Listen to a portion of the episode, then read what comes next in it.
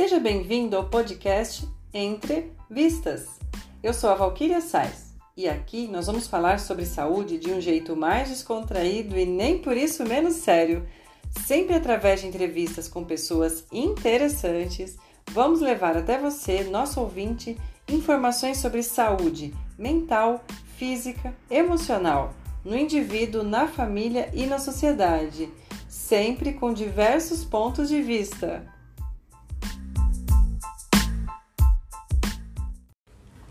E hoje, no nosso terceiro episódio do podcast Entrevistas, seguindo o tema Crianças, Pandemia e Internet, eu tive o prazer de entrevistar a pedagoga e proprietária da escola IEPA, Tânia Fonseca Pinto.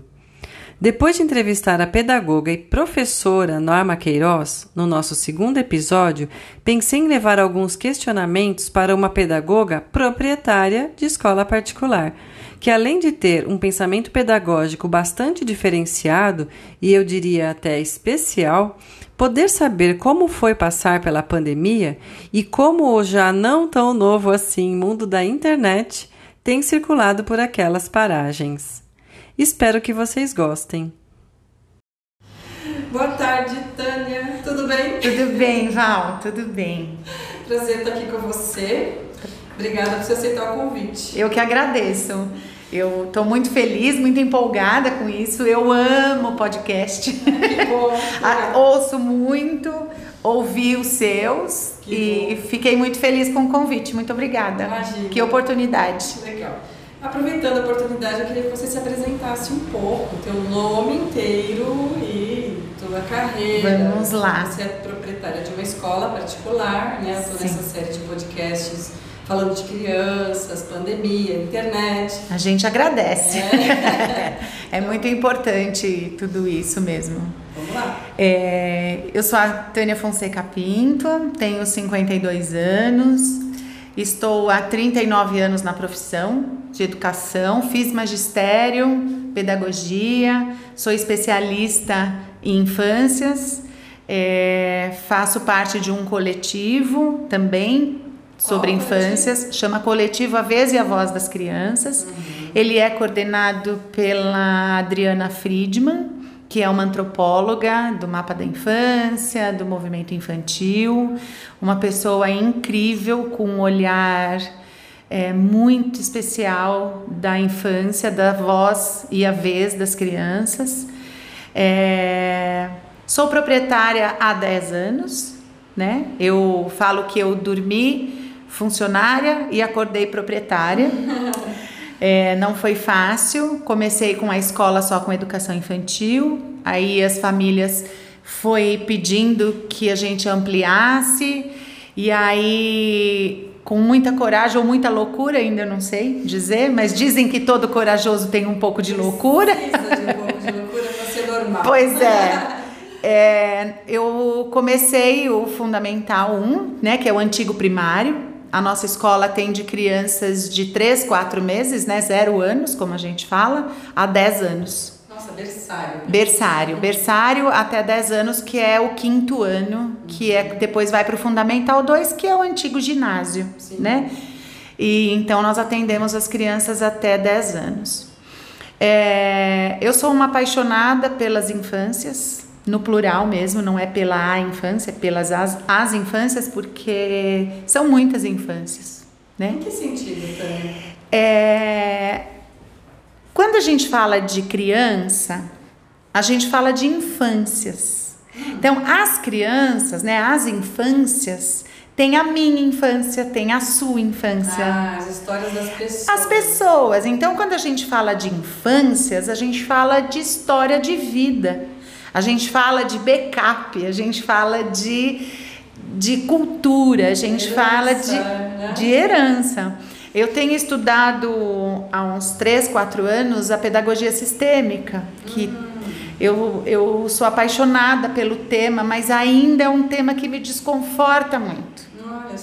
Me desconforta, me tira do eixo, eu brigo com os é temas. O sistêmico que você quer dizer, do transgeracional? Isso, da, da, da constelação sistêmica. Sim, é o mesmo, é o mesmo olhar, vamos dizer assim. E a, como que a pedagogia sistêmica ela entra? Eu tô começando, eu tô engatinhando, mas como eu entendi, como eu disse que eu ainda tenho alguns estranha, estranhamentos nisso, é, é uma forma da gente, dentro do nosso dia a dia, da escola, você conseguir detectar algumas feridas, vamos dizer assim, alguns, algumas lacunas, alguns hiatos que ocorrem aí e poder trabalhar com o acolhimento, com afeto, com o preenchimento, preenchimento né? de alguma isso. Então essa é a nossa proposta. Então eu pensei em te perguntar isso. Eu sabia que você tinha algo de diferente na sua Sim. pedagogia e, e pedir para você falar um pouco que diferença que é essa em relação ao que a gente entende, as escolas pedagógicas, é. as, os tipos.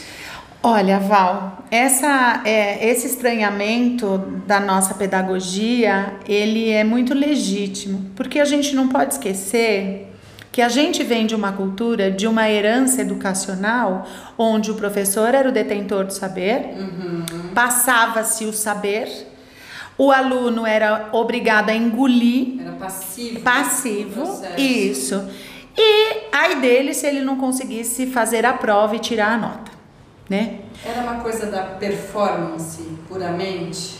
Do profissional, não da criança. Desempenho, não, me refiro à criança. Desempenho. Não, é, não era vista. Não era nem né? vista. Não, nem vista. Ah, nem não, vista. nem vista. Porque assim, é, a partir do momento em que é avaliado apenas a performance do adulto, do professor, e a criança é colocada em prova, por isso que chama-se prova. prova. Uhum. Você tem que provar se você sabe.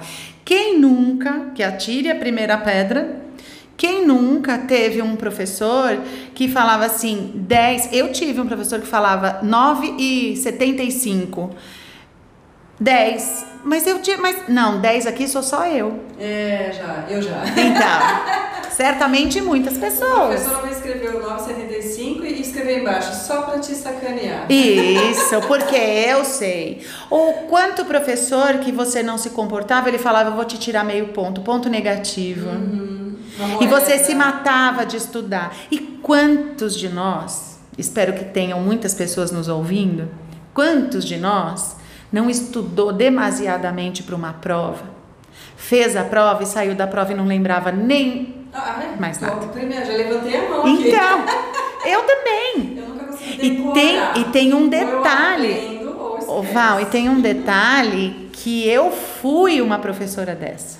Olha só! Que que eu aconteceu? fui uma professora, eu me formei em 89 no magistério. E o magistério já era uma profissão. É, era quatro anos. É, né? quatro anos, já era. Não precisa. Dificilmente quem seguia para pedagogia mesmo, na é. minha época e na minha condição financeira que eu tinha lá atrás. Uhum. Fazer faculdade em 89, 90, para mim era surreal. Artigo de luxo. Isso. E eu já tinha uma profissão. E eu fui, eu conto isso, eu fui uma professora que eu tinha as escolas em que eu trabalhei extremamente tradicionais e tinham duas lousas, né? Lembra da sala? Tinha uma lousa na frente e uma lousa na lateral, algumas tinham na lateral. Sim, sim. Eu chegava mais cedo para colocar a matéria na lousa e falava para as crianças: quando eu terminar aqui, eu vou apagar. Têm que ter, tem que ter terminado aí, porque eu não vou dar tempo para escrever. Já tive professora assim. Eu fui assim. E aquilo me feria muito. E eu comecei a mudar a minha percepção por conta de um aluno, Alexandre Tadeu, que eu não sei onde ele está e eu conto essa história sempre. Ai, Alexandre Tadeu, se você estiver ouvindo a gente. Ele foi um menino que eu dei aula para ele no Externato São Rafael, na Moca, em 90, 89, 88, 89, eu ainda era estudante de, de magistério. E ele era uma criança que falavam que ele tinha bicho carpinteiro uhum. ou pulga na cueca, porque ele não parava. E quando eu dei aula para ele, eu comecei a fazer. Ele era uma criança realmente muito corporal, ele era uma criança muito ativa, ele tinha uma necessidade. E ele era muito mal visto. E eu era apaixonada por aquele menino. Hum. E eu comecei a querer entender. E eu fiz Eram carteiras um atrás do outro e ele não parava. E na época, Val, você deve ter tido, era muito estojinho de lata. Sim. Lembra aquele? Sim. E caía toda hora. O estojo dele é um barulho. Eu ficava enlouquecida. E na época, nessa escola, nós dávamos, eu dava aula de português, estudos sociais. Ó, o cheiro de mofo na nossa conversa aqui. Minhoca. cheiro de já ficava doidona já. Saía da sala dos professores doidona. Eu dava aula de estudos sociais, história, geografia e língua portuguesa. E tinha uma outra professora que dava educação artística, matemática e ciências. E na minha aula eu conseguia é, ter uma relação, um vínculo com esse menino e ele não me dava tanto trabalho, mas assim, a escola inteira ele era rotulado como insuportável, mal educado, esse menino tem problema. E, e aí eu fiz um corredor na sala, eu coloquei uma fileira de carteiras e eu deixei um espaço, como se fosse um L, para ele poder andar e circular e ao mesmo tempo eu blindava os outros alunos porque ele incomodava muito. Ele tocava toda hora, ele tinha realmente uma hiperatividade, uma ansiedade, ele tinha uma angústia. Essa é uma visão minha agora. Ele tinha uma angústia por ser ouvido e por ser visto e respeitado do que ele era. E eu fiz um combinado com ele que nas aulas ele poderia andar naquele espaço, mas ele não podia atrapalhar os amigos e nem a aula.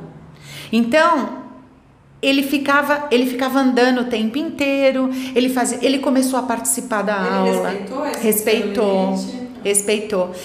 Com os amigos. O que ele não respeitou é que ele ia toda hora para perto de mim. Ah, tá. É, é. Era o que ele queria. É. E eu fui mandada embora dessa escola exatamente por isso.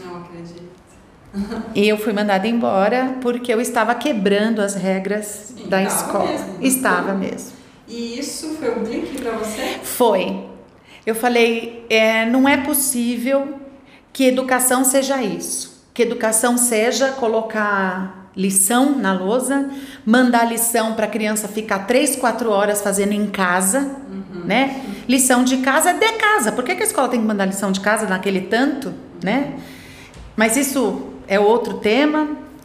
Mas eu comecei a ter uma percepção de que educação era muito mais do que aquilo.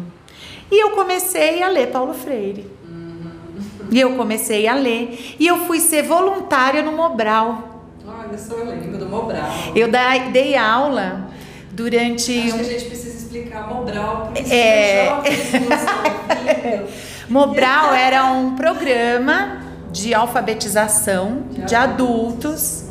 Foi um programa muito bacana, embora é, políticas à parte, né, como tudo, mas para quem atuava, eu não vou entrar em questões políticas e financeiras e XYZ, eu estou dizendo o que eu vivi, eu dava aula, eu dei aula em canteiro de obra uhum. e dei aula é, numa igreja que à noite eu era voluntária e eu dava aula para as pessoas da comunidade dentro da igreja. Eu imagino que para quem tem pedagogia no coração, é. isso deve ser muito gratificante. E o meu maior, eu achei até bonitinho que meu marido recentemente, numa conversa, ele lembrou dessa situação e eu falei, puxa, que bacana, marcou para mim marcou para ele também. Tamanha emoção que eu fiquei, olha, embarga a voz. Eu, um dos alunos era um senhor que ele era carpinteiro e ele não sabia escrever o nome dele, o seu Antônio. Eu fiquei quase oito meses para ele conseguir escrever o nome dele Antônio. Ele era analfabeto funcional, mas ele assim não sabia escrever o nome. Ele era tão inteligente, Val, que ele conseguia, ele criou ferramentas e recursos para pegar o ônibus, porque ele não sabia ler nem número tem a ver com inteligência. Isso. E ele criou recursos. E o lápis dele era aquele lápis vermelho de pedreiro, Sei sabe? É, que é meio quadrado. Isso. E a mãozinha dele era uma mão rústica, Nossa. era uma mão que não tinha mobilidade. Não, não... Eu já peguei essa fisioterapia, eu chamava de mão de labuta. É perfeito. é exatamente isso. E ele não conseguia. E eu tentei dar outro lápis para ele, piorou.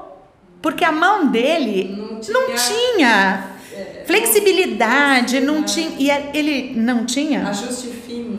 Não tinha. Ele não tinha coordenação motora fina para ele não tinha. Ele pegava aquele lápis do mesmo jeito para ele riscar uma parede, para ele riscar uma madeira, ele não tinha.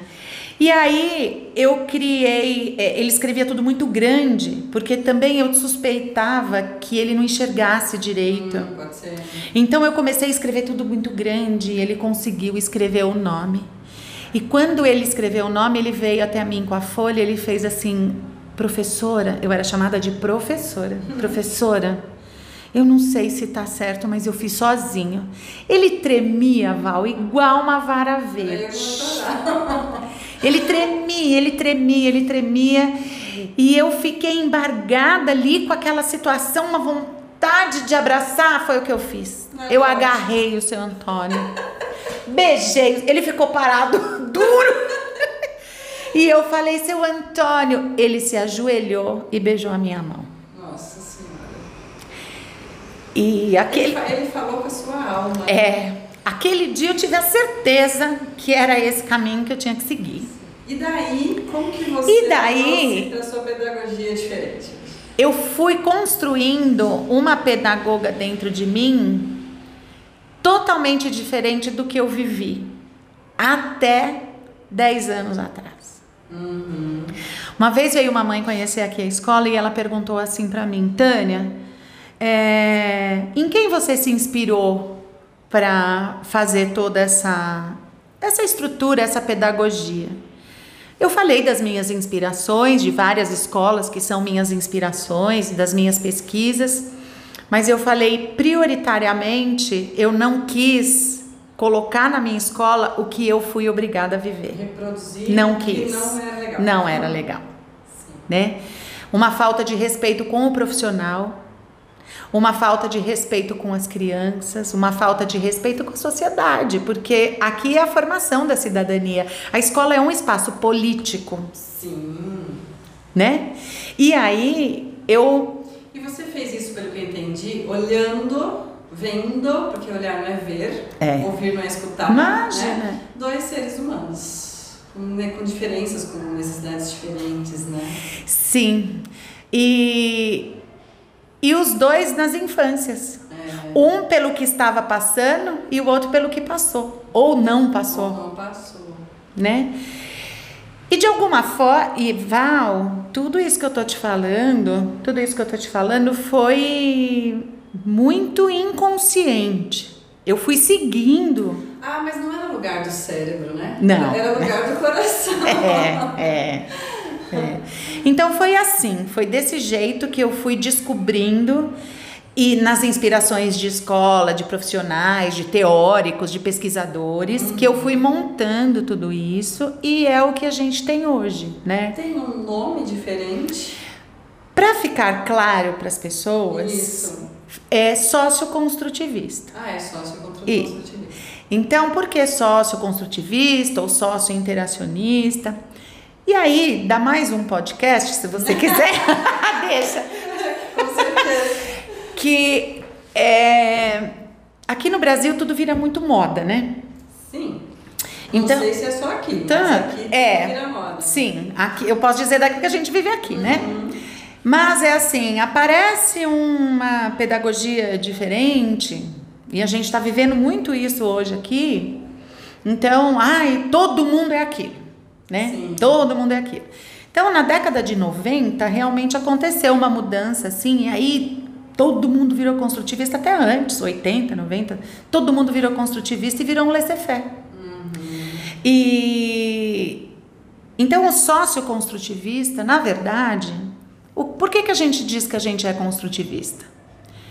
Porque você constrói o saber E o ser humano. e o ser humano. Psicossomática a gente usa muito a palavra construção. E a gente se constrói e reconstrói o tempo inteiro. E constrói depois o que ficou faltando, esses Sim. tijolinhos nos buraquinhos. Eu digo sempre que é uma mudança de rota. Hoje mesmo eu tive reunião, encontro com as, com as nossas professoras para fazer análise de rota. Eu faço sempre analogia com o Waze. Se até o Waze reprograma a rota no meio do caminho, Quem somos quem nós? Para não fazer A isso. gente pode mudar de ideia. Devemos, né? Mas é isso. Então, a gente tem. Como que a gente se é, denomina? Nós somos socioconstrutivistas, por quê? Porque a o sócio vem da interação Social. do social, né? De, de sociedade. E o construtivismo, porque a gente constrói juntos, né? E a gente tem muito uma fala da pedagogia participativa. Então, essa pedagogia participativa é uma pedagogia onde ela é feita na tríade escola, infância, criança e família. Que é, né? Não há Que não tem jeito de ser diferente. não dá. né? Não dá. E essa é a minha pesquisa. Meu aprofundamento da Olha, pesquisa é a parentalidade dentro da escola. Maravilha, porque temos perguntas sobre isso. Então vamos lá. Bom, é, um pouco de da onde você recebe feedback de que isso é diferente, se é dos próprios pais. É, como é que, que você existe lá fora no social, nessa sua diferença? Rapaz, é melhor não. Outro podcast. Vamos lá. É assim, é, tirando os pares, né, as colegas profissionais, as amigas que, que partilham e compartilham da mesma, do mesmo olhar, que graças a Deus está sendo um movimento grande sobre isso. A gente não tem ainda tanta força, porque dando um passo para trás, a força requer muito conhecimento, repertório. E a gente ainda está construindo, a gente ainda está engatinhando nisso, em termos profissionais, em termos de capacitação profissional, né?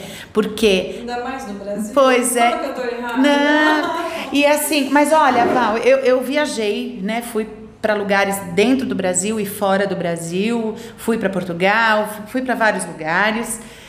E esse movimento, ele é bem, bem difícil, porque a gente tem que olhar um pouquinho para trás, que é, são as universidades. Como estão sendo formados esses profissionais? Sim.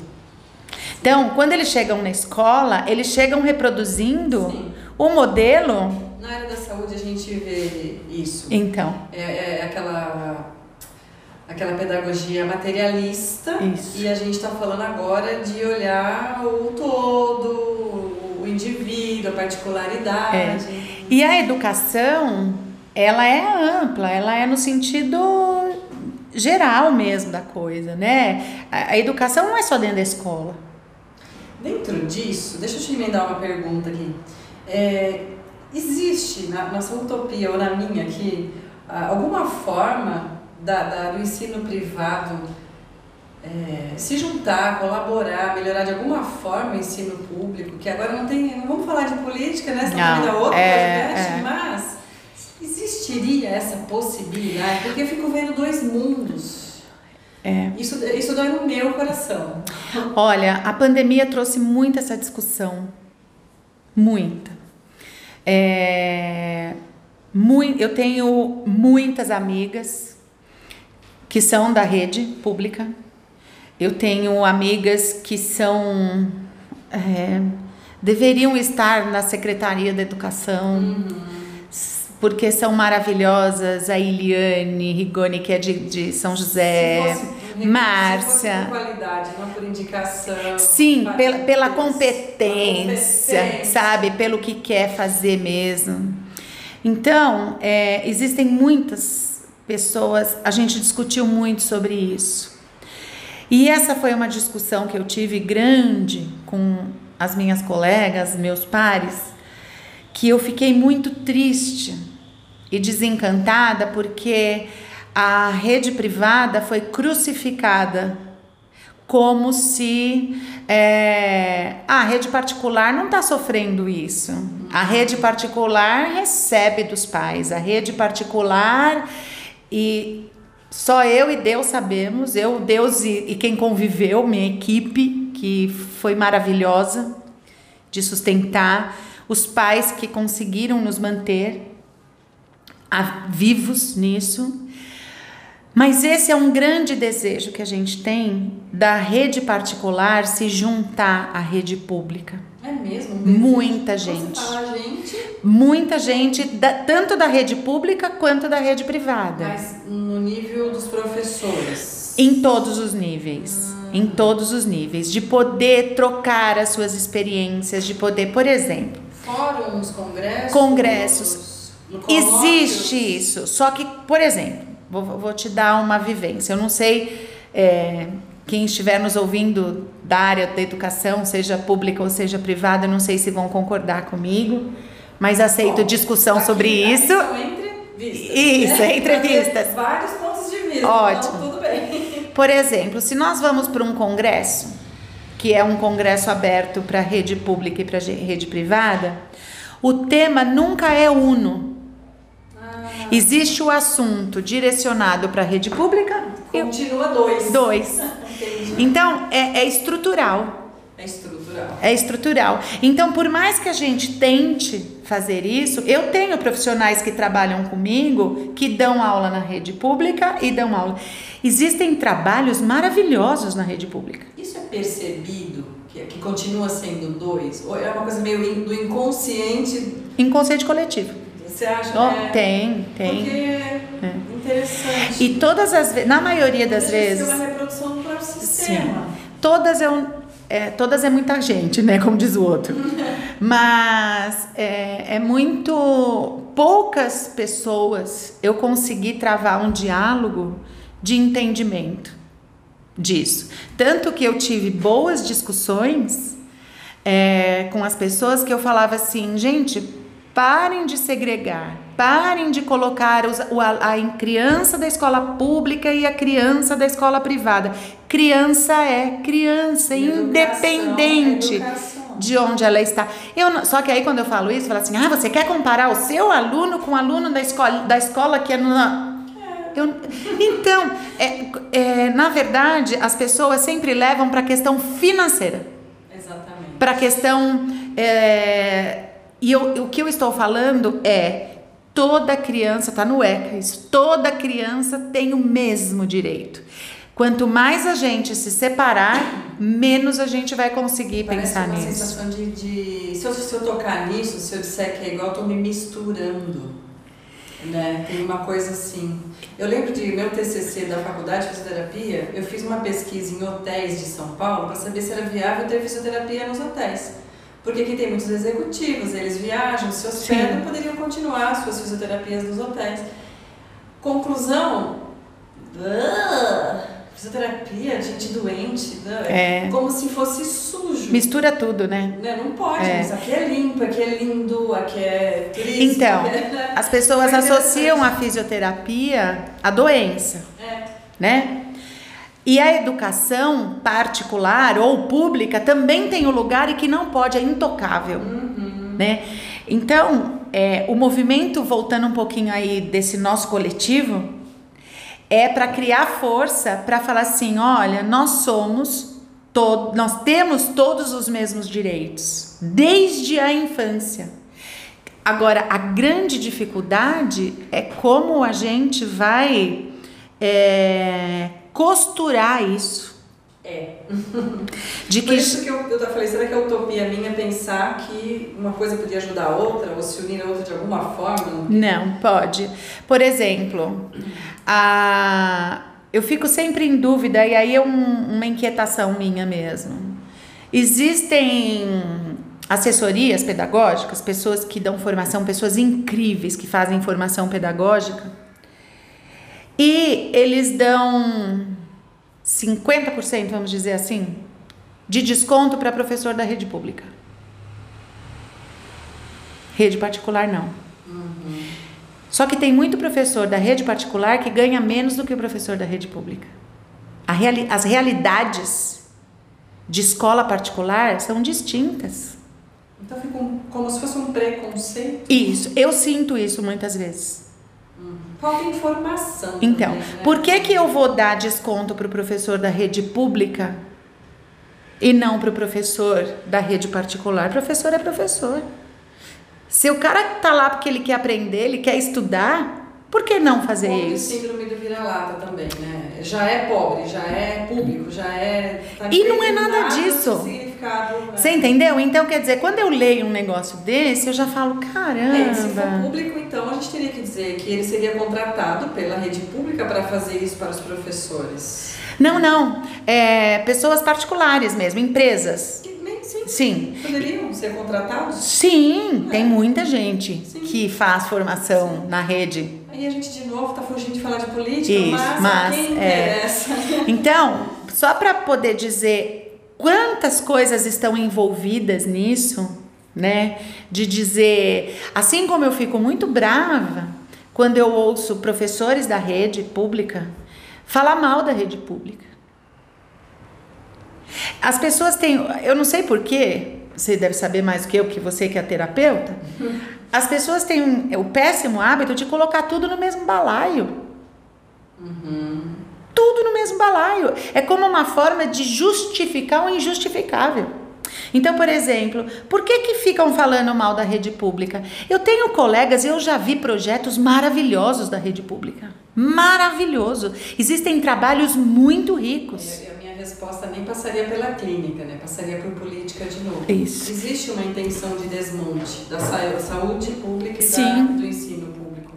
Então vamos. As pessoas falam do SUS, quase. Se você tiver no SUS, você está lascado. É. Gente. Não. Mas quem trabalha no próprio SUS fala mal do SUS? Hum, não. Eu estou dizendo de pessoas que são da rede pública. É, pior, professores, né? coordenadores, hum. Que são.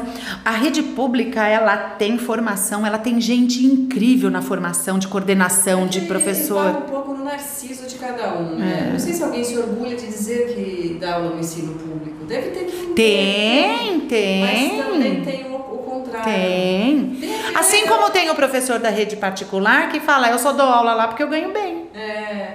Eu, eu lembro do, do foi aquilo? Década de 90, acho. Tinha uma piadinha que eu cheguei a ver em adesivo de carro.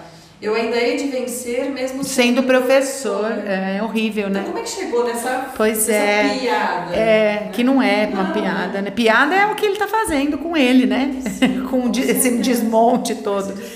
Mas eu acho que é possível, sim. Então, através desses encontros, dessa conversa sobre sim. educação, esquecendo. Sim, isso. E, e, da integração, tinha que ser mais integrado. Eu, eu falo que as próprias subprefeituras. As subprefeituras, elas poderiam criar ações de educação, não só para a rede pública.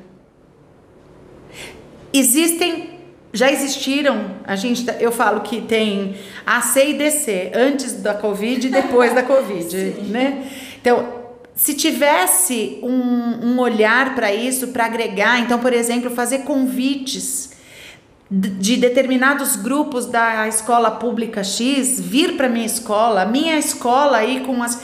Só que a gente bate também com a cultura das famílias. Sim, claro. Não, ele vai né? lá, vai ficar com vontade de ir lá, não posso. Isso, ou o nosso inverso. É. Não.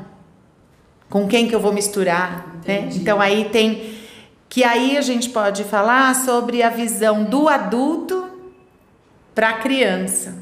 Muitas vezes os pais transferem esses medos, esses ah, pensamentos. Tem pergunta para isso. Ah, então tá bom. Deixa eu só pegar esse gancho para a gente falar só um pouquinho de quais foram as dificuldades da rede particular que você sentiu na pandemia? Só um pouquinho, porque na pública a gente ouviu bastante, né? Falta de recurso, falta de internet, um absurdo, né? Tem outro podcast marcado para isso. Mas qual foi a dificuldade? Porque também tem, né? Também Olha, tem... Val, é, sem dúvida nenhuma para nós, é, o mais difícil foi sair de uma escola analógica total para uma escola digital. Total. Nós saímos no dia 19 de março, foi o último dia que eu estava com a escola aberta. E foi muito brusco, né? Na, acho que foi uma terça-feira, se foi não me engano. Terça-feira. de março. Então foi dia 19, na quarta-feira. Na segunda-feira, nós estávamos online. Então. E nós não sabíamos fazer nada. Ninguém sabia. O que nós sabe, o que nós não com esse tamanho. Não, o que nós aprendemos foi na raça e na ajuda de um pai de aluno que nos trouxe a luz, que é o Alê. que ele trabalhava, trabalha ainda é, com isso e nos apresentou uma plataforma. E nós estamos até hoje, nós nos mantivemos nessa plataforma. E foi agora esse foi um ponto dessa analógica para digital. O outro ponto da digital, internet na casa das, das pessoas. Isso eu ia te perguntar, foi um problema? Muito, muito. Tanto dos alunos quanto da equipe, cada uma numa casa. Agora se realiza uma pessoa, uma professora ou um professor que está em home office com a mesma que o filho está na escola e o marido ou a esposa está trabalhando. É, a gente esquece disso, né? Eles também têm uma vida. Então, o que o, e na casa do aluno, a criança, O pai, o pai, a mãe e todas as pessoas. É o primeiro ano, Isso. Houve uma, um- uma um espaço sonoro invadido. Ninguém conseguia se ouvir e os sinais estão caindo, porque todo mundo usando ao mesmo tempo. E aí, falando do psíquico, né? Essa mistura do lugar de casa com o lugar da escola, com Isso, o lugar do isso. trabalho, com tudo Invasão da misturado. privacidade. E sem nenhum preparo, né? Para nós, Ninguém avisou que ia ter É. né? Para nós foi muito difícil, nós senti, nos sentíamos invadindo e nós fomos muito cuidadosas com isso. Conversamos muito com as famílias. Tivemos muitas famílias que não conseguiram, não se adaptaram com isso. E a gente criou recurso de vídeo para mandar. E a gente. Então, é, a- as realidades dentro da escola já são múltiplas. Nessa situação, a gente. Val, eu trabalhava, eu acordava 5 horas da manhã. É, eu ficava trabalhando até meia-noite, uma hora da manhã, para conseguir, conseguir organizar tudo isso, fora a ginástica financeira, né? Ah, não, isso. Porque eu não sei se você lembra, eu, eu fiquei dois anos construindo a outra unidade. Nós inauguramos em outubro de 2019, E a pandemia veio em março. Eu perdi 58% dos alunos. Fora isso, né? Fora isso. E não mandei embora, porque eu tinha horror, o meu sofrimento era ter que mandar embora. Eu segurei ao máximo. Quando chegou no fim do ano, eu tive que suprimir turmas e aí as pessoas que eram mais novas, que eu tinha acabado de contratar, eu precisei dispensar com dor no coração, né? É que dispensar as pessoas também era quebrar um pedaço da escola. Muito, sabe? Assim, a gente estava construindo, então é assim, particularmente para Tânia pessoa, foi assim me rasgar. Eu eu tô ainda me recuperando como pessoa desse esforço que eu fiz.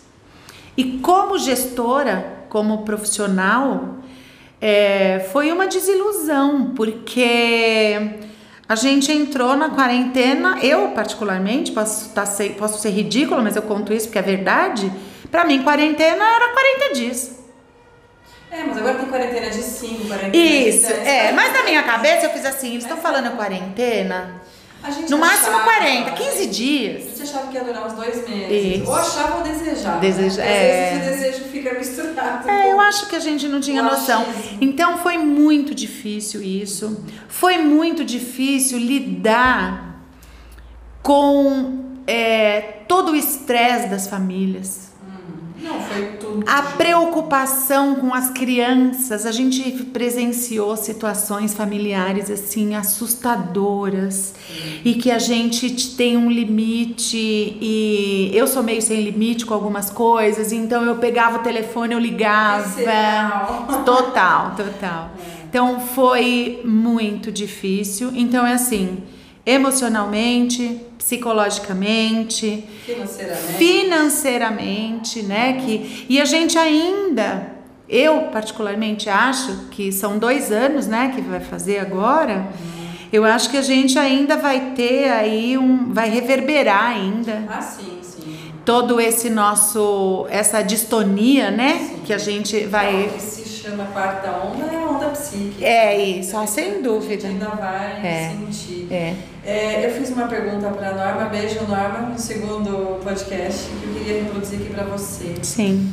É, a gente falava não pode ficar no tablet, não, não fica muito tempo na frente da tela, e uma briga, né? E aí, de repente, a gente fala para as crianças que elas têm que assistir aula na tela. Isso. Essa foi uma das grandes dificuldades. Nossa Senhora, demais. Isso dá um nó na mente. Que nem fala minha amiga Maria Fernanda, que eu vou mandar para ela também um beijo, Fê, minha, minha amiga Pão de Queijo, que é mineira. Demais da conta. Demais da conta. Foi assim, quebrar todos os paradigmas que você tem. Individualidade. Nada. Então é assim. Falando, a, E a a- tela na frente. E me diz, que jeito que essas pessoas com criança, com adolescente, ia conseguir ocupar sem poder sair de casa? Nós somos seres sociais, a gente jamais ia conseguir. Conseguiram até a página 4. Gente, são dois anos. Dois anos. É que a volta está sendo gradual. O começo foi abrupto, né? Você Foi, falou, é, três dias, foi. Acabou, Acabou, é. Deita a corda. Todo mundo vai pra casa. Isso. Gente, isso é surreal. É. É, porque eu vejo assim, eu trago os temas do, pod- do podcast, dos podcasts Sim. da clínica, né? Eu vejo muitos, muito, muitos pais angustiados com essa coisa do que fazer, porque eles só querem ficar na internet. Tenho estudado o lado bom da internet, que também tem. Tem, né? tem. Então, e aí, educação e internet? Criança e internet, o que, que a Tânia falaria sobre isso um pouco? Olha, Val, é, eu até fui entrevistada pela, pelo Estadão no mesmo tema e, e o que eu digo o seguinte: eu acho que a gente tem que, entre o real e o ideal, há uma distância. O bom senso e o caminho do meio sempre deveria prevalecer. Por isso que eu digo deveria prevalecer. Nem sempre a gente consegue. Mas eu vou te pedir a licença de dar um passinho para trás. Vai. É, como que nós vamos falar? Vamos esquecer a pandemia, que foi uma condição. Aguda. Isso, foi uma condição. Como que a gente vai falar para as crianças hoje, para os adolescentes, que eles não podem ficar tanto no celular, se os próprios pais não saem do celular?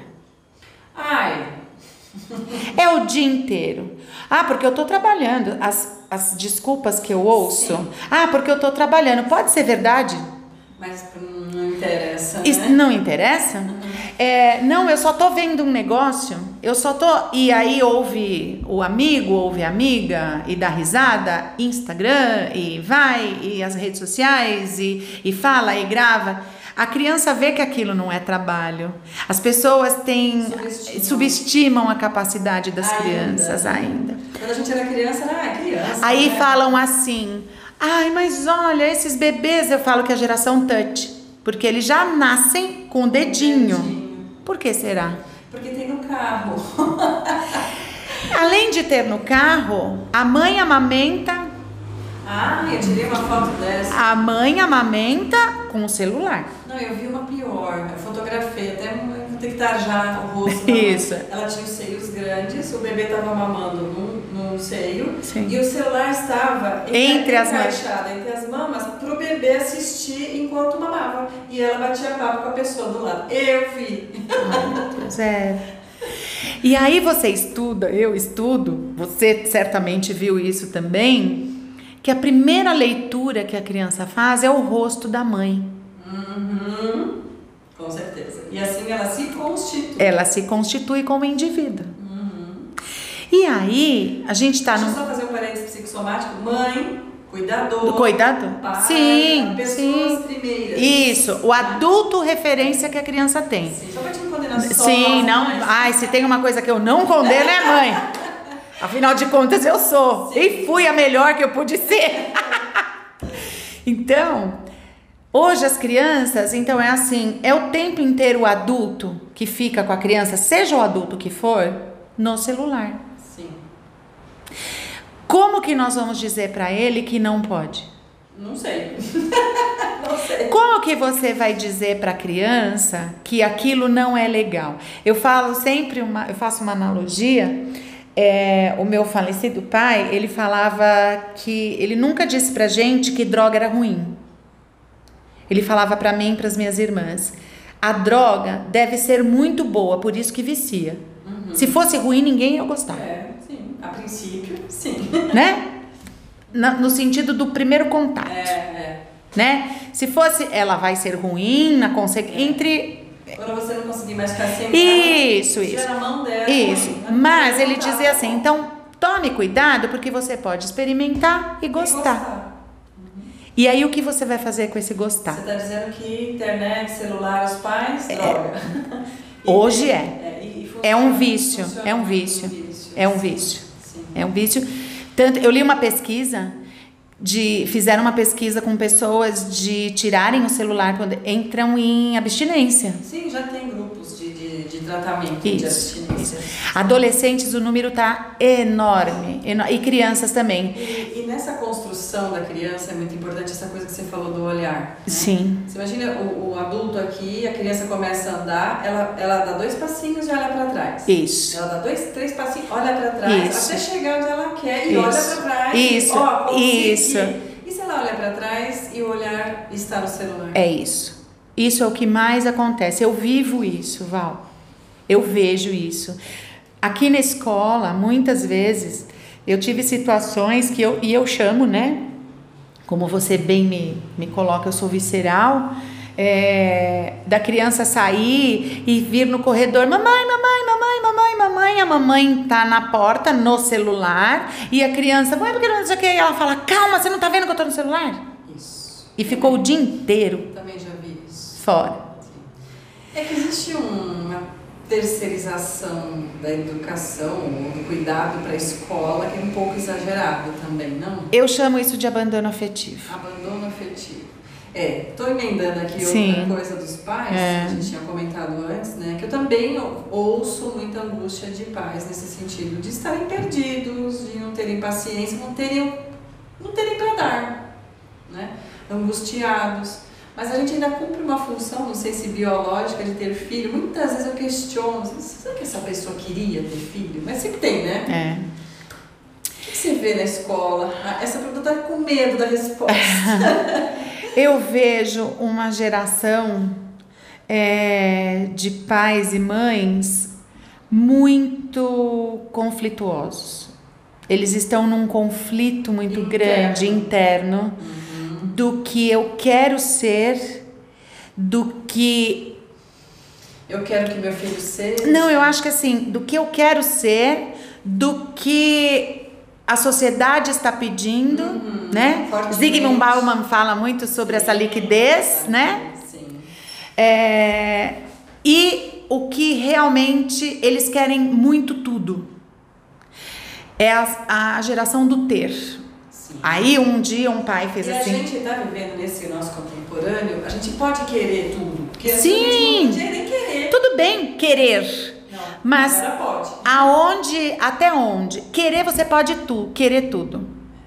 É, teve uma pesquisa da Tânia Zaguri alguns anos atrás que a pergunta essa é até uma da eu tenho uma escola de pais aqui na escola que a gente se encontra vamos voltar agora em, em março onde a gente discute temas.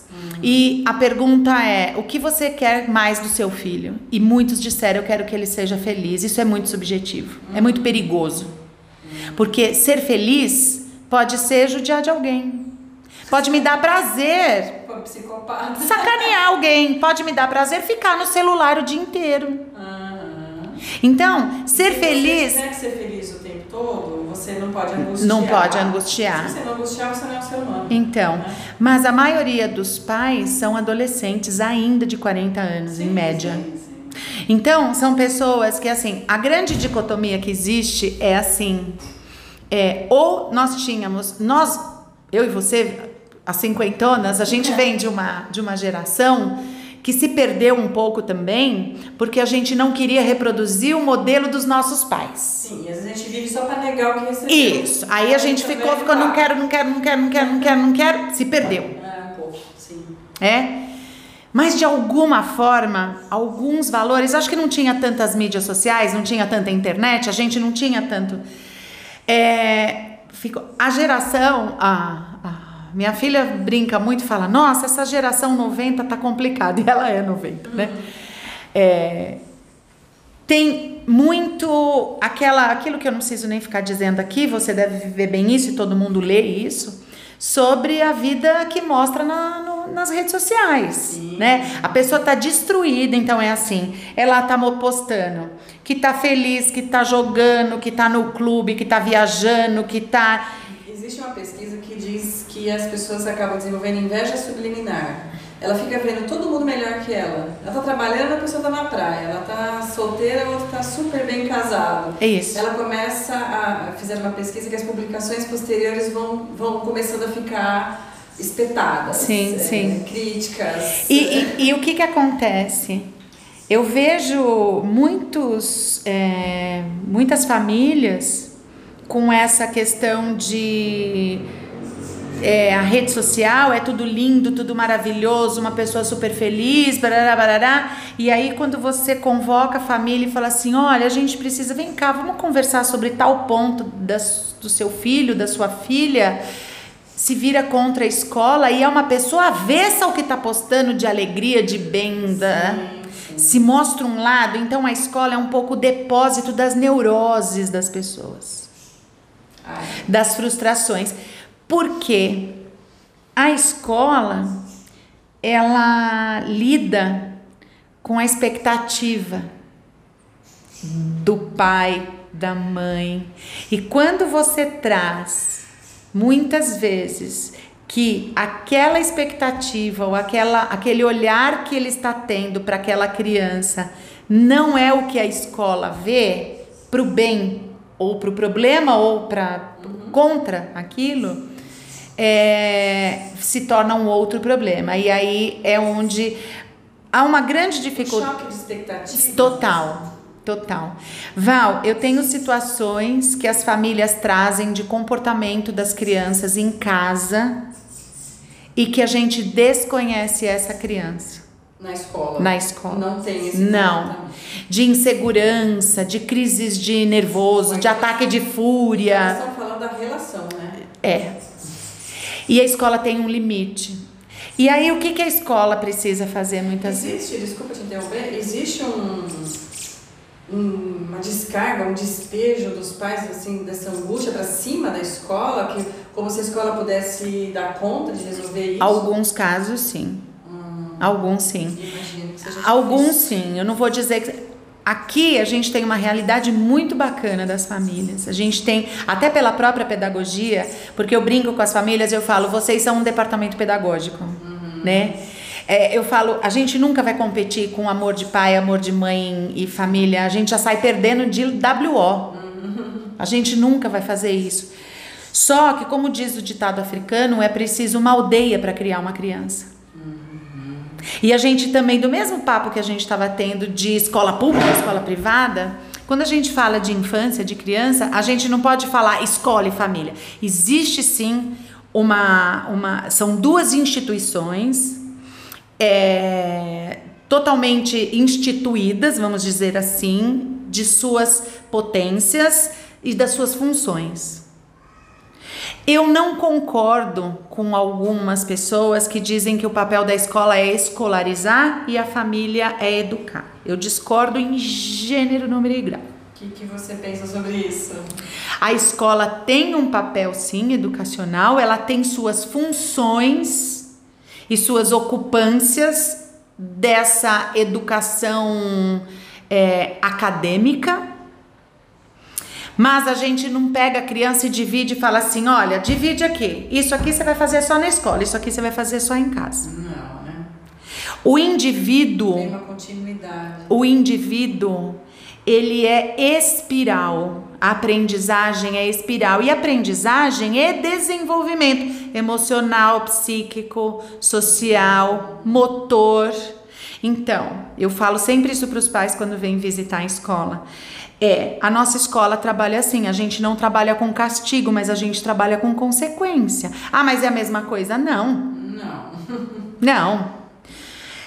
Nós temos os combinados. Se a criança não cumpre aquele combinado, ela sabe que ela vai ter uma consequência. A consequência vai ser ficar sozinha? Não. Então, se a criança está brincando na hora que precisa fazer o coletivo, uma atividade, e a criança não quer, começa a fazer birra, a gente chama e fala assim: olha No combinado não foi esse? Depois, a hora que nós formos brincar, você tá trocando o seu tempo do brincar.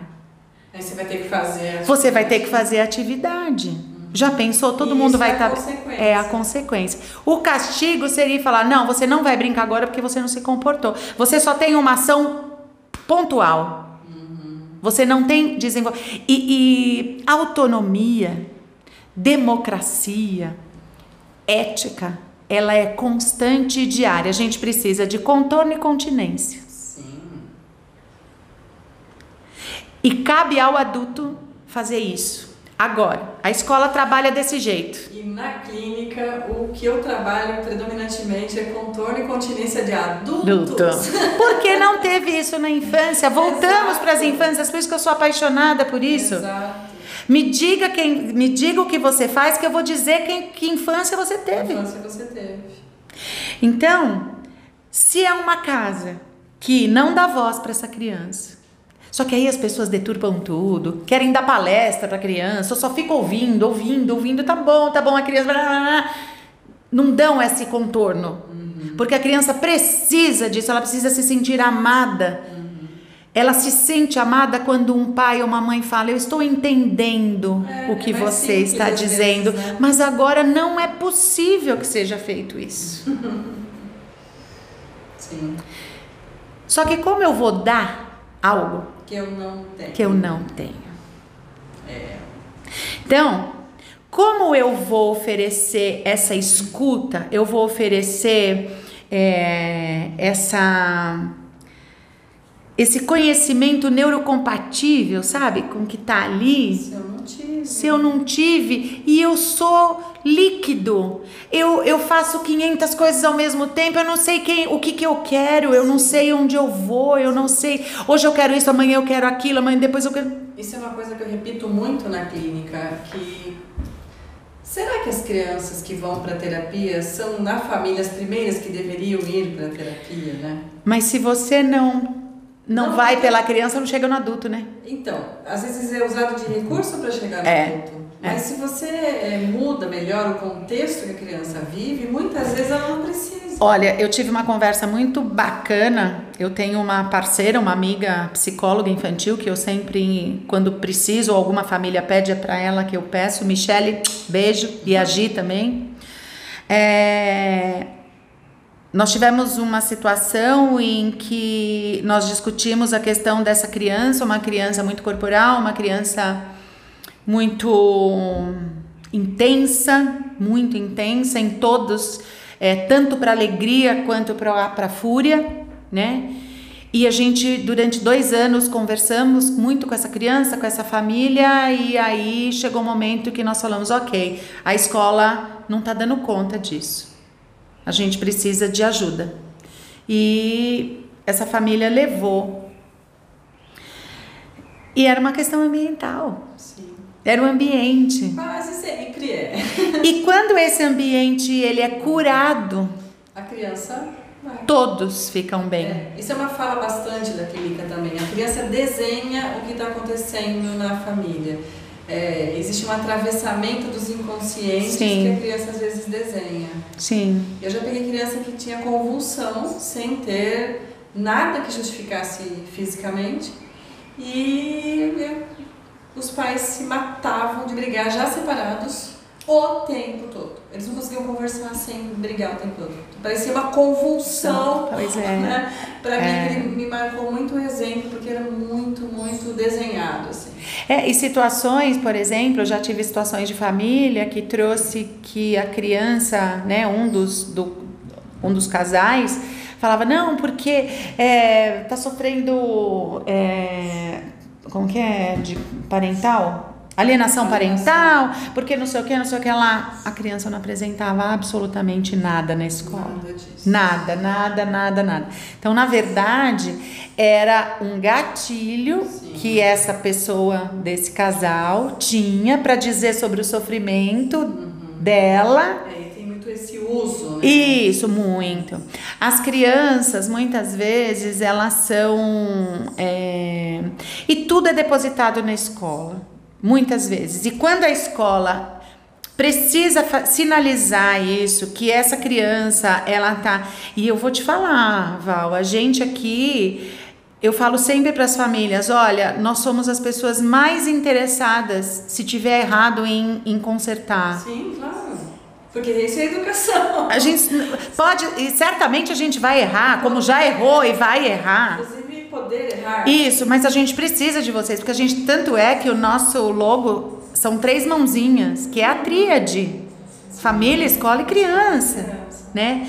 Então a gente precisa saber. Só que quando a gente começa a perceber ou a gente toca em determinados assuntos que são doloridos para essas famílias, que é dolorido para o pai ou para a mãe, que é gatilho de uma outra infância ou de uma situação aí a escola vira inimiga. Aí o problema é nosso, nós não somos bacanas mais, nós que não é o somos. mesmo modo de lidar que é então, fora. muita gente mimada. Então tem famílias que acham, voltando para a escola particular, que acha que porque eu pago tem que ser feito o que eu quero. Sim. E nós temos regras aqui também. Não é porque nós somos construtivistas que nós não temos regras. Você chega a perder aluno por conta disso? Rapaz, já. Já, já, já perdi, já perdi. E eu sou a primeira a dizer. E eu vejo isso como uma enorme parceria, né? É, eu já cheguei a ter uma família o ano passado que eu falei para essa família, ela, a gente não estava conseguindo dialogar, é, tentava, mas não conseguia dialogar, não conseguia chegar num consenso. E uma coisa que eu não suporto, Val, é administrar conflito. Hum. Por incrível que pareça. Eu sou da discussão, de brigar, vamos brigar, vamos discutir resol para resolver. Resolvido está. Ficar com melindra, essas coisas não é comigo. é. E aí é, chegou uma hora que a gente falava alho entendia bugalho. E, e, e eu chamei essa família e fiz assim: olha, vamos fazer o seguinte: nós não vamos conseguir te, te atender. Uhum. Para que, que a gente vai ficar discutindo? Porque estava começando a reverberar na criança. É. E a criança fica no meio. No meio. E a criança amava a escola. Ela era muito feliz na escola. Mas um casal separado também, e, e, várias questões, e assim, não, porque eu quero que seja assim, aí o pai não queria, a mãe queria. Dois, né? Isso. E aí, bufe, a bomba estourou na escola. Eu falo que aqui é um campo minado. Uhum. Tem hora que você pisa e estoura uma bomba. Então isso é realmente complicado, assim, a escola acaba vendo, é uma pena, porque nós não somos os, o, o educador não é o detentor do saber, mas nós temos sim um olhar específico. A gente estuda para isso, a gente se dedica para isso, a gente convive com isso. E não dá para fazer isso sem amar, né? Não dá. Não dá pra bater cartão. Não dá. Não dá. Tânia, assunto para mais de médico. É. que delícia você falasse um pouco, né? Nome da escola, faz sua propaganda. Ah! Bom, a nossa escola Eu fica. Aposto que as pessoas estão curiosas para saber que é... escola é essa, né? A escola fica aqui na Vila Mariana, do lado da Chácara Clabim. Chama Escola Pequeno Aprendiz IEPA. É, nós ficamos aqui na Rua Leite Ferraz, no na Rua do Matsuya, vou fazer propaganda para quem conhece, que é aqui do bairro também, que é a continuação da Colônia da Glória. É, nós temos dois prédios, o de 0 a 4 numa unidade, que é na frente uma da outra. É, nós temos o Instagram também, que é IEPA, underline Pequeno Aprendiz. Nós temos no Facebook também o mesmo. E o nosso site, que é www.escolaiepa.com.br. Muito obrigada. Eu que agradeço, foi muito bom, muito Val, bom. muito bom. obrigada, obrigada. Tchau. Tchau.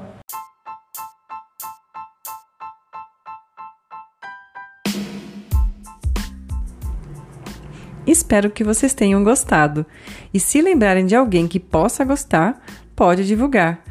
E se quiserem enviar dúvidas, críticas ou sugestões de temas, é só deixar uma mensagem no Instagram em psicobioterapias ou enviar um e-mail para contato@psicobioterapias.com.br. Até a próxima!